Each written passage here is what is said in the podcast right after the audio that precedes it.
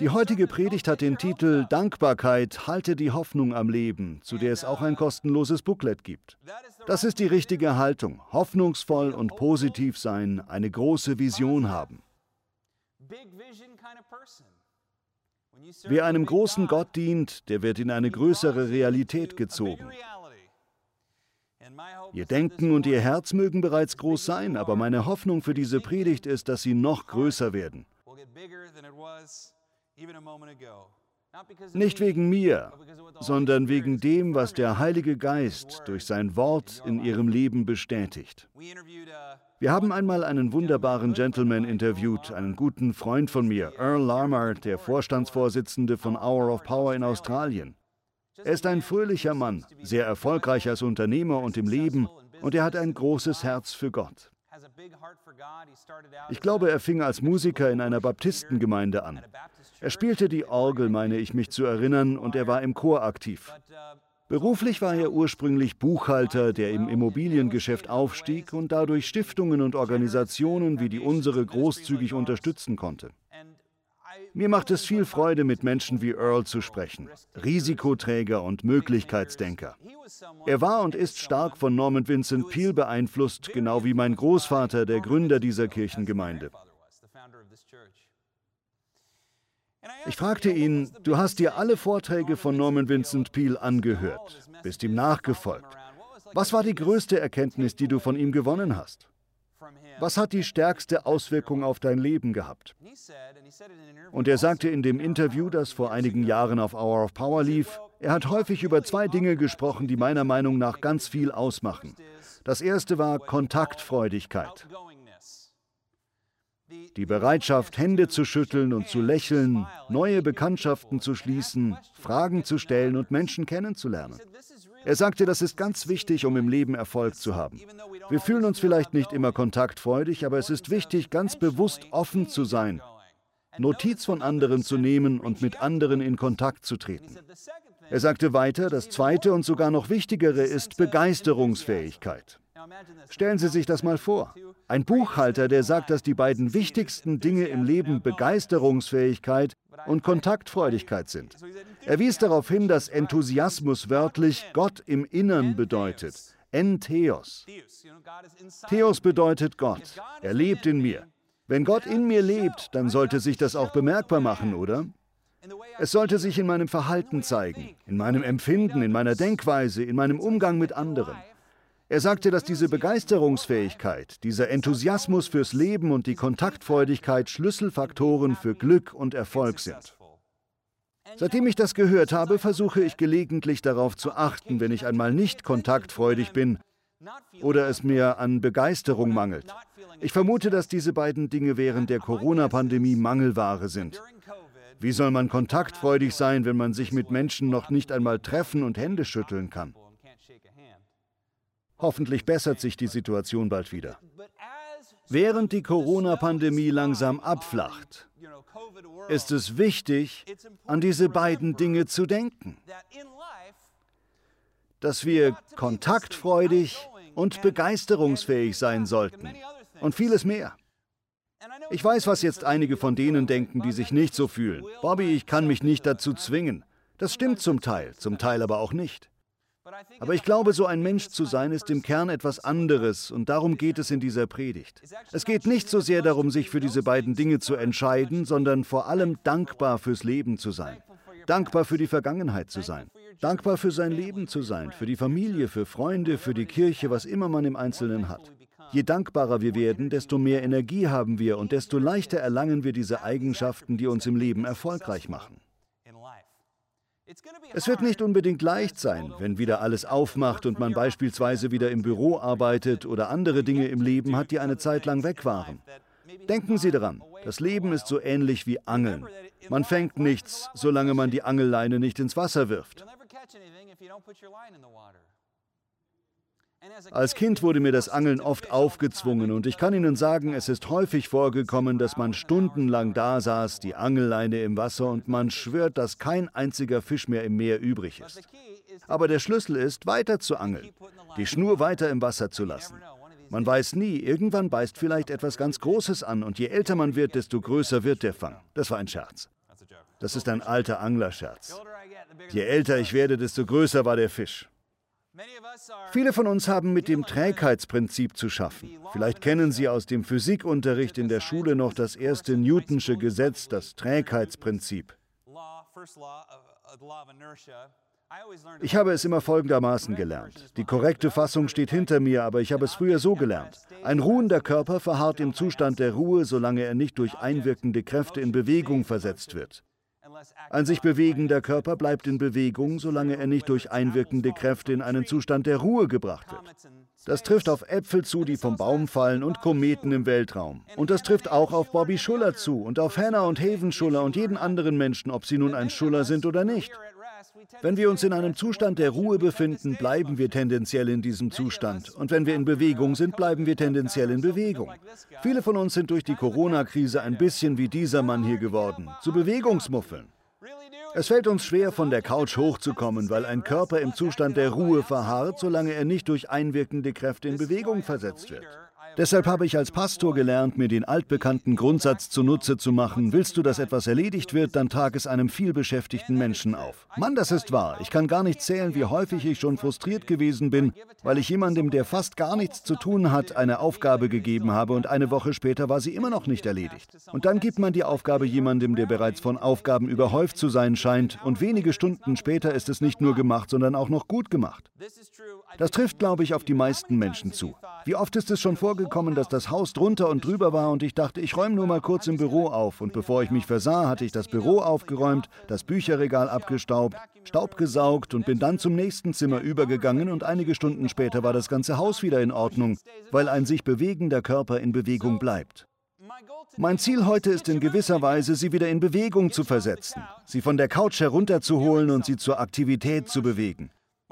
Meine Hoffnung ist, die einwirkende Kraft zu sein, die den sich im Ruhezustand befindlichen Körper bewegt. Ich möchte heute in Ihre Gedanken dringen, weil ich nicht leibhaftig in Ihr Wohnzimmer kann und ich will Sie von der Couch ziehen und Sie zum Arbeiten bringen.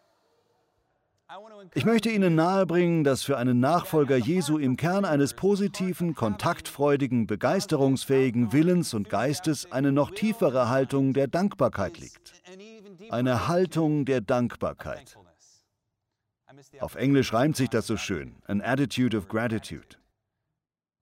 Aber das ist wohl inzwischen zum Klischee geworden. Sprechen wir lieber von einem Geist der Dankbarkeit.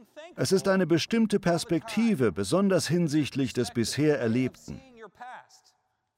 Es ist bemerkenswert, dass viele von uns im Grunde die gleichen Erlebnisse haben können, aber einige haben eine dankbare Haltung gegenüber dem Leben und andere eine verbitterte, klagende Haltung. Die meisten von uns haben Grund zur Klage. Die meisten von uns sind schon betrogen, belogen oder ausgenutzt worden. Wir sind verletzt worden, teilweise sogar durch Gewalt. Und viele von uns haben allen Grund, sich undankbar und frustriert zu fühlen. Diese Emotionen sollten wir auch nicht einfach verdrängen, aber wir können trotzdem eine Grundhaltung der Dankbarkeit haben, auf die wir immer wieder zurückfallen können. Dankbarkeit nicht für das, was wir verloren haben, sondern für das, was uns noch geblieben ist. Heute wollen wir über die Kraft der Dankbarkeit sprechen und darüber, wie sie sich auf alles im Leben auswirkt. Der Bibelabschnitt, der heute so schön von meiner Frau Hannah vorgelesen wurde, bei Hour of Power sind wir eine Art Familienunternehmen, war Lukas 17, Vers 11 bis 19. Das ist eine meiner Lieblingsgeschichten. Es gibt viele Predigten darüber, aber meiner Meinung nach werden die wichtigsten Aspekte oft übergangen, also predige ich sie mal im Bobby-Stil. Die Geschichte beginnt damit, dass Jesus, der große Rabbi, Prophet und Heiler von Galiläa im Norden nach Jerusalem im Süden reist. Falls Sie ein bisschen was von der biblischen Geografie des ersten Jahrhunderts verstehen, wissen Sie, dass Israel ein samaritisches Sandwich war. Im Norden lag Galiläa, was zu Israel gehörte. Im Süden lag Judäa, was auch zu Israel gehörte. Aber dazwischen in der Mitte befand sich Samarien, wo die Samaritaner lebten, besser bekannt als die Samariter. Sie waren Halbbrüder, aber Feinde der Juden. Das heißt, wer von Norden nach Süden wollte oder umgekehrt, der musste entweder durch Samarien hindurchgehen oder drumherum. Und das tut Jesus. Er reist an der Grenze zwischen Galiläa und Samarien entlang auf dem Weg nach Jerusalem. Während er unterwegs ist, begegnen ihm zehn Aussätzige einer Leprakolonie, vermutlich 15 Meter oder so von ihm entfernt. Das war in etwa der damals vorgeschriebene Abstand. Sie rufen diesem Propheten zu, Jesus, hab Erbarmen mit uns, hab Erbarmen mit uns. Damit bitten sie ihn natürlich, sie zu heilen. Das damalige Schicksal der Leprakranken ist endgültig. Heute ist Lepra heilbar. Der medizinische Begriff für Lepra ist die Hansenkrankheit, glaube ich, und heute kann sie mit Antibiotika oder Antimikrobiotika geheilt werden. Ich habe vergessen, welches von beiden. Jedenfalls ist es grundsätzlich heilbar, obwohl in vielen Teilen der Welt, beispielsweise Indien, Menschen immer noch daran leiden, weil sie keinen Zugang zu den Medikamenten haben. Damals aber und im Großteil der Geschichte litten Leprakranke nicht nur, sondern sahen auch erbärmlich aus. Darüber hinaus gab es im Judentum und in der antiken Welt im Allgemeinen eine Regel, dass man als Leprakranker oder Aussätziger sich keinem gesunden Menschen nähern durfte, um ihn nicht anzustecken. Durch das Gesetz von Mose mussten die Juden sogar noch einen Schritt weitergehen in ihrem Leiden. In dem levitischen Gesetz in 3. Mose 13 und 14 hatte Gott eine Methode angeordnet, wie Israel sich vor Aussatz schützen konnte. Wenn ein Israelit einen Hautausschlag irgendeiner Form an sich feststellte, musste er einen Priester aufsuchen, der ihn untersuchte. Daraufhin sagte der Priester dann, Okay, du hast definitiv was. Geh sieben Tage lang an einen abgesonderten Ort, dann untersuche ich dich erneut. War der Ausschlag nach sieben Tagen wieder weg oder gab es andere bestimmte Anzeichen, sagte der Priester, es ist ein harmloser Ausschlag, du darfst wieder ins Lager kommen. Du bist im Grunde gesund, kühle es oder was auch immer. Was immer den Ausschlag verursacht hat, Erdbeeren, keine Erdbeeren mehr. Ich weiß nicht, ob es damals in der Wüste Erdbeeren gab. Hannah weiß es auch nicht. Weiß es irgendjemand? Egal. Aber wenn der Ausschlag auch nach sieben Tagen nicht verschwand und dem Priester klar wurde, dass es sich um etwas Gravierendes wie Lepra handelte, musste der Betreffende zerrissene Kleider tragen und das Haar ungeschnitten und ungekämmt lassen. Wie wirkte das? So ähnlich wie eine Gesichtsmaske, oder? Wie viele von Ihnen kommen sich heute wie Aussätzige vor? Der Aussätzige musste aus der Stadt verschwinden und konnte nur noch mit anderen Aussätzigen zusammen sein. Er musste den Rest seines Lebens als Ausgegrenzter leben, solange kein Wunder geschah und der Aussatz verschwand. Stellen Sie sich mal vor, wie das ist. Sie leiden nicht nur an dieser Krankheit, sondern wenn Sie verheiratet sind, müssen Sie Ihren Ehepartner und Ihre Kinder verlassen. Sie müssen Ihren Arbeitsplatz und Ihre Familie aufgeben. Sie sind ein Ausgegrenzter. Wenn Sie Single sind, werden Sie nie einen Partner finden. Sie müssen sich von Ihren Angehörigen verabschieden. Im Grunde sind Sie gestorben. Solange nicht irgendein Wunder geschieht, besteht ihr neues Leben aus einem Dasein an einem abgesonderten Ort mit wenigen Annehmlichkeiten und einer ganz beschränkten Filmauswahl. Und keine Freunde und Familie, nur die anderen Aussätzigen. Und bestimmt fühlen sich alle ziemlich mürrisch. Ich meine, man hat Aussatz und hat seine Familie verloren. Da hat man vermutlich keine Lust auf Monopoly. Das ist kein förderliches Umfeld. Allen Ernstes, Wahrscheinlich hatte man das Gefühl, dass man genauso gut hätte sterben können. Nun begegnen diese zehn Männer Jesus. Der große Heiler geht entlang und sie rufen ihm zu, Jesus, hab Erbarmen mit uns. Er hält an und sieht sie auf dem Weg. Es gibt eine andere Geschichte, in der Jesus einen Aussätzigen sogar berührt. Und vergessen Sie nicht, die Aussätzigen müssen überall, wo sie hinkommen, rufen, unrein, unrein. Trotzdem streckt Jesus in einer anderen Geschichte die Hand aus, berührt den Aussätzigen und heilt ihn. In dieser Geschichte ist es fast genau das Gegenteil. In dem vorgeschriebenen Abstand gibt Jesus ihnen ein Wort von Gott, ein Gebot. Er fordert sie auf, geht und zeigt euch den Priestern. Mehr sagt er nicht. Was bedeutet das? Nun, das jüdische Gesetz wies an, wenn man glaubt, dass man geheilt ist, kann man sich einem Priester zeigen, damit dieser einen als rein erklärt, und dann kann man nach Hause gehen. Doch diese Aussätzigen haben immer noch zerlumpte Kleidung an. Ihre Gliedmaßen sind immer noch verunstaltet, ihre Haut ist immer noch von Flecken bedeckt. Sie bieten immer noch einen ekligen Anblick. Doch obwohl sie körperlich immer noch krank sind, hat sich geistlich gesehen etwas geändert. Jesus sagt ihnen auf jüdische Weise, wenn sie einen Glaubensschritt wagen und ihren Glauben an ihn dadurch zeigen, dass sie nach Jerusalem gehen, würden sie geheilt werden. Und raten Sie mal, was sie taten. Sie begannen die lange Reise, eine viertägige Wanderung nach Jerusalem. Sie machten sich auf den Weg, und das, obwohl es ziemlich peinlich gewesen wäre, in Jerusalem immer noch als Aussätziger anzukommen. Nur wer geheilt war, sollte zum Priester zurückgehen. Aber sie beschlossen, weil Jesus es uns gesagt hat, gehen wir und zeigen uns dem Priester, obwohl wir noch nicht geheilt sind. Das ist eine wichtige Glaubenslektion. Ein vom Glauben beflügeltes Leben besteht zum Großteil daraus, Gottes Worten mehr Glauben zu schenken als den äußeren Zuständen. Es erfordert zu vertrauen. Das, was Gott sagt, wird sich bewahrheiten. Auch wenn ich es jetzt noch nicht sehen kann, wage ich einen Glaubensschritt, weil Jesus mich dazu auffordert. Es erfordert Vertrauen, einfaches Vertrauen, sich zu sagen, entweder ist Gottes Wort wahr oder nicht. Und es ist wahr. Die Bibel berichtet, dass die Aussätzigen den langen, einsamen, schwierigen Weg nach Jerusalem antraten.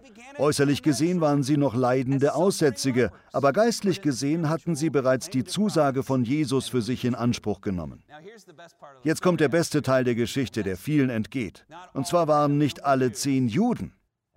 Wenn Sie gerne die Bibel lesen, erinnern Sie sich vielleicht, dass einer von ihnen was ist? Will es jemand sagen? Ein Samariter. Wie gesagt, die Samariter waren mit den Juden verfeindet. Sie hatten nicht die gleiche Religion, sondern ihre eigene samaritische Torah und ihren eigenen samaritischen Tempel.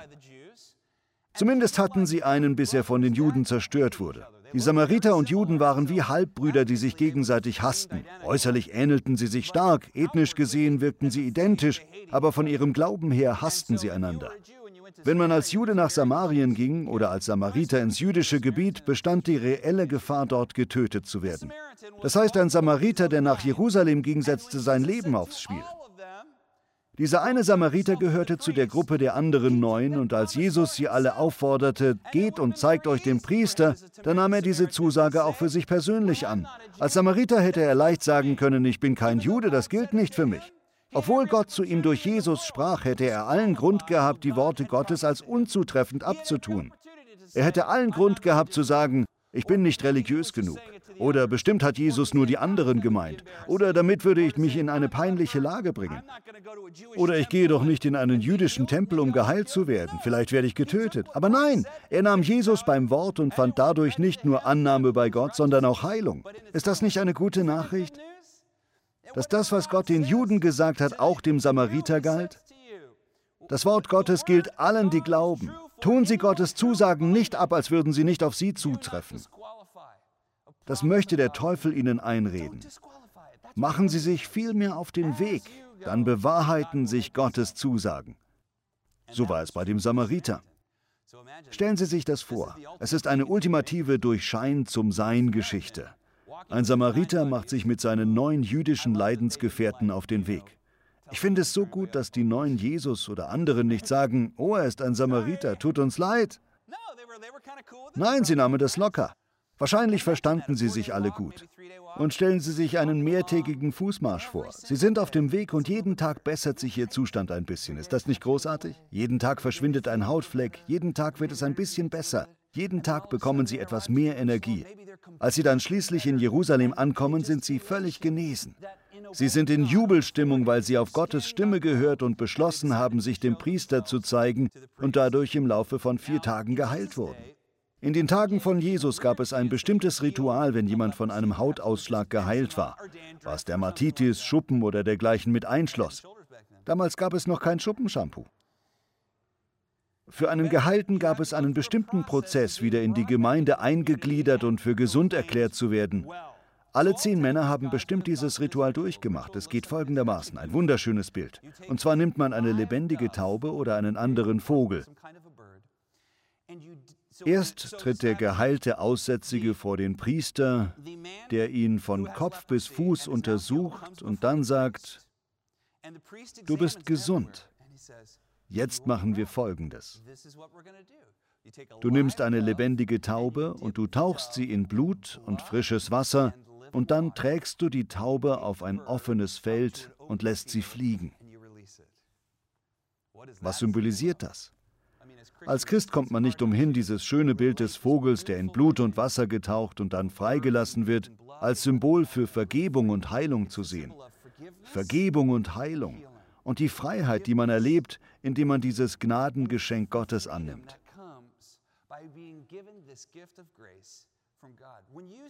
Wenn man als geheilter Aussätziger den Vogel auf dem offenen Feld fliegen lässt, soll man das Bild im Kopf haben, das bin ich. Ich bin durch Gottes Gnade geheilt worden.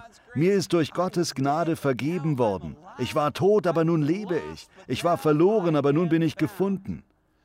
Alle zehn Männer haben dieses erhebende Gefühl erlebt, die in Blut und Wasser getränkte Taube in die Freiheit fliegen zu sehen, und sie haben sich gedacht, Mann, das bin ich. Daraufhin machen sie einen achttägigen Prozess durch, bei dem sie erst draußen schlafen müssen, um sicher zu gehen. Am achten Tag werden sie erneut untersucht und sie müssen sich jedes Haar vom Körper rasieren. Da schließt auch das Rückenhaar, die Augenbrauen und nennen wir es mal so, alles unter der Gürtellinie mit ein. Alles muss abrasiert werden. Dann werden sie erneut untersucht und nehmen ein rituelles Bad. Sie bekommen neue Kleider und was passiert dann? Sie dürfen nach Hause gehen. Nachdem sie ein Opfer gebracht haben, dürfen sie wieder ihre Frau, ihre Kinder, ihren Mann, ihren Arbeitgeber sehen. Sie dürfen wieder in ihr Lieblingscafé gehen.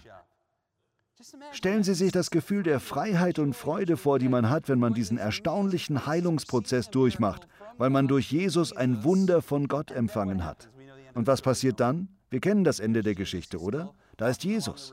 Er ist immer noch unterwegs, vielleicht in einer anderen Stadt, und urplötzlich kommt der Samariter auf ihn zugelaufen. Er ist völlig rasiert, hat keine Augenbrauen, kein Haar auf dem Kopf, keine auf den Armen.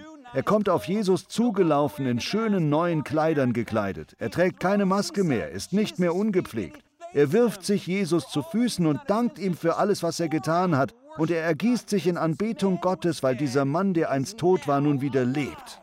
Wow! Und wie reagiert Jesus? Wo sind die anderen? Wo sind die anderen neun? Nebenbei bemerkt, Jesus wusste, dass er ein Samariter war und glaubte, dass er Gottes Gabe annehmen würde. Aber er fragt ihn, wo sind die anderen neun? Und das ist jetzt bloß Bobby, okay? Das ist bloß Bobbys Bibelgrundkurs. Aber überlegen Sie mal. Erst gab es die viertägige Reise nach Jerusalem, dann das achttägige Ritual und all diese erstaunlichen Dinge. Ich glaube, die neun jüdischen Männer hatten schon bei der Reise das Gefühl, wir haben das in der Tasche. Es war trotzdem super, dass sie den Glaubensschritt gingen, aber ich vermute, dass sie sich etwas, wie wir heute sagen würden, anspruchsberechtigt fühlten. Sie wussten, wir sind Juden, wir gehen zu unserem Tempel. Der Samariter hingegen musste aufs Beste hoffen. Er musste sich sagen, Jesus hat uns das gesagt und ich will darauf vertrauen, dass das auch für mich gilt. Ich glaube nicht, dass er die gleiche Gewissheit hatte wie seine jüdischen Leidensgefährten, auch wenn sie alle das gleiche taten. Als er dann tatsächlich für geheilt erklärt wurde, verspürte er auch einen Grad an Dankbarkeit, den die anderen nicht hatten. Und wissen Sie, was mich besonders anspricht? Der Heimweg aller zehn führte zurück nach Norden. Der Samariter ging nach Samarien und die anderen nach Galiläa. Jesus bewegte sich in südliche Richtung und sie kamen ihm auf dem Heimweg entgegen.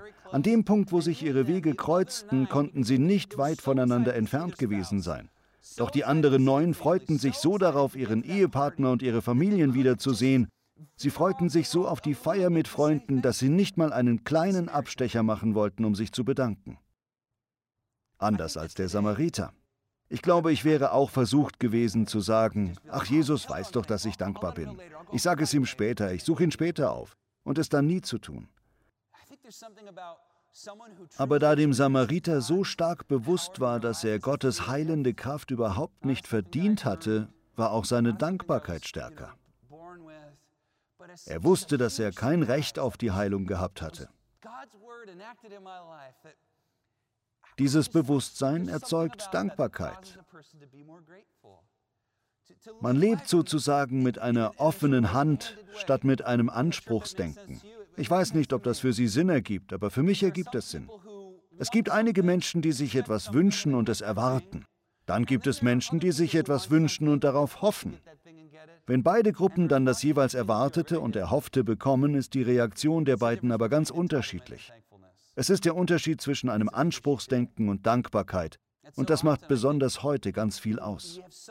Viele von uns haben so viele wunderbare Dinge im Leben, an die wir uns gewöhnt haben. Wir meinen quasi, ich hatte sie schon gestern und vorgestern, also erwarte ich, dass ich sie auch heute wieder habe. Drei Hauptmahlzeiten täglich und ein Dach über dem Kopf, eine Familie oder Freunde, die mich lieb haben, Beine, auf denen ich laufen kann. Nicht alle Menschen haben diese Dinge. Man kann so leicht in einen Lebenstrott kommen, bei dem man vergisst, wie glücklich man sich schätzen kann, wie sehr man gesegnet ist. Man kann so leicht auf das schauen, was man verloren hat, statt darauf, was man noch übrig hat. Da können wir uns eine Scheibe von dem Samariter abschneiden. Wir können uns riesig freuen und dankbar sein, auch für Kleinigkeiten. Ich bin überzeugt, wenn wir das praktizieren, werden wir weiter von Gottes Wundern überströmt werden. Brauchen Sie mehr Wunder im Leben? Dann praktizieren Sie Dankbarkeit. Werden Sie zu einem Menschen, der den Herrn anbetet. Bedanken Sie sich beim Geber, dann wird er Ihnen mehr geben wollen. Das ist wahr, oder? Die von Ihnen, die gerne Geschenke machen, wenn jemand sich wahnsinnig über ein Geschenk freut, dann wollen Sie ihm doch gerne noch weitere Geschenke geben, oder? Schenkt man hingegen beispielsweise etwas seinem Neffen und ihm ist es egal, ich rede von dir, Caleb. Kleiner Scherz am Rande. Und derjenige sagt bloß, äh, danke. Dann denkt man, mehr Reaktion kommt da nicht. Das war's dann. Das war das letzte Geschenk. Glückwunsch, du bist von meiner Geschenkeliste gestrichen. Sehen Sie, ich möchte für jeden Atemzug in meinen Lungen Freudensprünge machen. Ich möchte hin und weg sein von meiner Frau und meinen Kindern. Gestern durfte ich im Yosemite Nationalpark sein, das habe ich noch gar nicht erwähnt. Wir waren gestern in Yosemite. Auf dem Heimweg standen wir im Stau, da hatte ich eine Wahl. Will ich jetzt über den Stau meckern oder will ich dankbar sein, dass wir in Yosemite sein durften? So ist ein Großteil des Lebens, oder? Also ich möchte Sie ermuntern, wer Dankbarkeit praktiziert, dessen Herz ist ein Magnet für Gottes Wunder. Ein dankbares Herz ist ein Wundermagnet. Das ist übrigens das am häufigsten geklaute Zitat von mir. Ich habe es 2006 in einem Buch geschrieben und jetzt sehe ich es überall, aber es ist wahr. Ein dankbares Herz ist ein Wundermagnet. Ich glaube, viele von uns leiden an einer Art Seelenlepra, einer inneren Taubheit. Wenn die Seele taub und gefühllos wird, dann kann das Leben an uns nagen und unbemerkt Wertvolles verschlingen, von dem wir uns später wünschten, wir könnten es zurückbekommen. Das Heilmittel für diese Seelentaubheit im Leben ist ein dankbares Herz. Ich möchte Sie ermutigen, jeden einzelnen Tag mit einer schlendernden Dankbarkeit anzugehen. Es ist so ähnlich, wie wenn man als Tourist an einen wunderbaren Ort reist, von dem man schon lange geträumt hat. Als Tourist sehen Sie das, was die dortigen Bewohner als selbstverständlich betrachten, mit neuen Augen. So möchte ich Sie ermuntern, auch Ihr eigenes Leben mit neuen Augen zu sehen schlendern Sie wie ein Tourist dankbar durch Ihr Leben. Gehen Sie jeden neuen Tag mit dieser schlendernden Dankbarkeit an. Wecken Sie ein dankbares Herz und erleben Sie, wie es zu einem Magneten für Wunder wird. Herr, wir lieben dich und wir danken dir für alles, das du uns gibst. Wir danken dir für dein Wort. Das Wort Gottes ist wahr und es ändert sich nicht. Herr, wir lieben dich. Wir beten im Namen von Jesus. Amen.